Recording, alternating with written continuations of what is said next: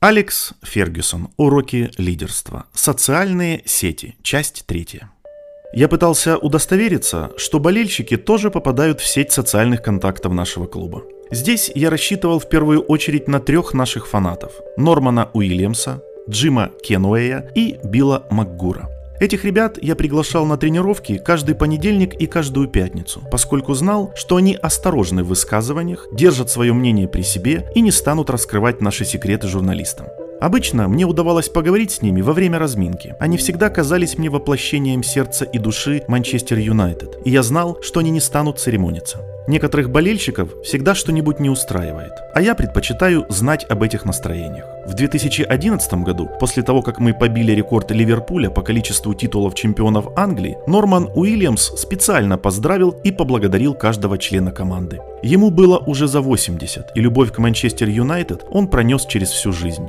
Вспоминая об этом сейчас, я думаю, что эта победа сделала его жизнь полной. Норман повторял всем игрокам одно и то же. Вы помогли наполнить мою жизнь смыслом. Той же ночью он умер. Как ни странно, важной частью сети социальных контактов клуба были коллеги, главные тренеры других команд. Когда бы я не обращался к ним с просьбой высказать мнение об игроке, которого мы собирались подписать, всегда получал честный ответ. В 1989 году я взял выходной, чтобы провести день с Джоном Лайлом и узнать, что он думает о Поле Инси, его подопечном из Вестхэма. Джон рассыпался в похвалах Инсу, а потом Пол провел 281 матч за Манчестер Юнайтед, а также 53 матча за сборную Англии. В 2010 году я одно время подумывал пригласить Марио Балотелли, талантливого, но очень скандального итальянского нападающего. Несмотря на проделанную подготовительную работу и переговоры с несколькими знакомыми из мира итальянского футбола, полученные отзывы убедили меня в том, что брать Балотелли слишком рискованно.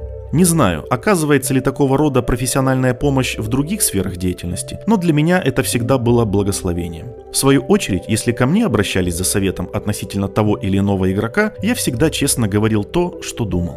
Главные тренеры других клубов, естественно, старались держать от меня подальше своих лучших футболистов, но иногда тем самым они укрепляли мое решение. В 1991 году я искал игроков для усиления линии защиты, поскольку Стиву Брюсу уже исполнилось 30 лет, и он все чаще травмировался. Мы слышали, что Эвертон сделал предложение о трансфере Пола Паркера, игрока Queen's Park Rangers, поэтому я позвонил их бывшему главному тренеру Джиму Смиту, чтобы услышать его отзыв. Он совершенно недвусмысленно заявил «Бери его, он быстрый, умеет играть в защите, недолго поправляется после травм, он похож на Ротвейлера».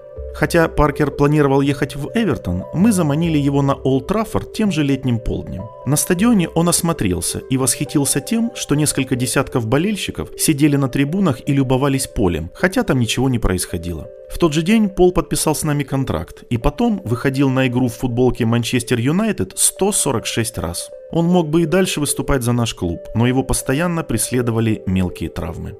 Иногда мне звонили знакомые тренеры, чтобы задать аналогичный вопрос или узнать мое мнение относительно того, стоит ли принимать предложение того или иного клуба. В футболе между коллегами существует товарищеская солидарность. Днем в субботу или вечером в среду мы можем орать и чуть ли не бросаться друг на друга с кулаками, а во время переговоров стараемся добиться для своего клуба самых лучших условий.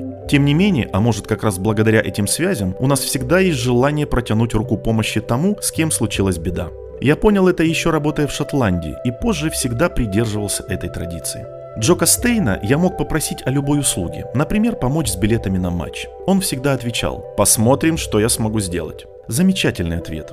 Чужие проблемы легко забываются, поэтому тот, кто помнит о них, остается в памяти надолго. В 1978 году, когда я работал главным тренером Сент-Мирна, мы проиграли финал Кубка Килмарнаку. На следующее утро я чувствовал себя очень подавленным. Вдруг зазвонил телефон. На том конце был главный тренер Глазго Рейнджерс Джок Уоллес, решивший меня подбодрить. Спустя несколько десятилетий, когда один журналист сообщил мне о том, что главный тренер Оксфорд Юнайтед Крис Уайлдер не поладил с председателем совета директоров своего клуба, первым движением моей души было помочь. После того, как я дал Крису мой номер телефона, мы несколько раз созванивались. Довольно часто я беседую со Стивом Брюсом, а в последние два года частенько общаюсь с Аланом Пардью, Шоном Дайчем и Нилом Ленноном. Неформальная сеть моих контактов – кладезь мудрости, хорошего настроения и симпатии. Все это я ценю очень высоко. Главный тренер подчас чувствует себя одиноким в момент принятия важного решения. Хотя он и консультируется с тренерским штабом, ответственность все равно лежит на нем одном. Мне хорошо знакомо то, что чувствуют в такой ситуации главные тренеры команд премьер-лиги. Они и так находятся под постоянным давлением, а окружающие стараются держаться подальше. Вероятно, потому что считают их паршивыми овцами, либо просто потому, что не хотят вмешиваться. Когда мне выпадает шанс помочь кому-либо из них в трудной ситуации, я всегда рад.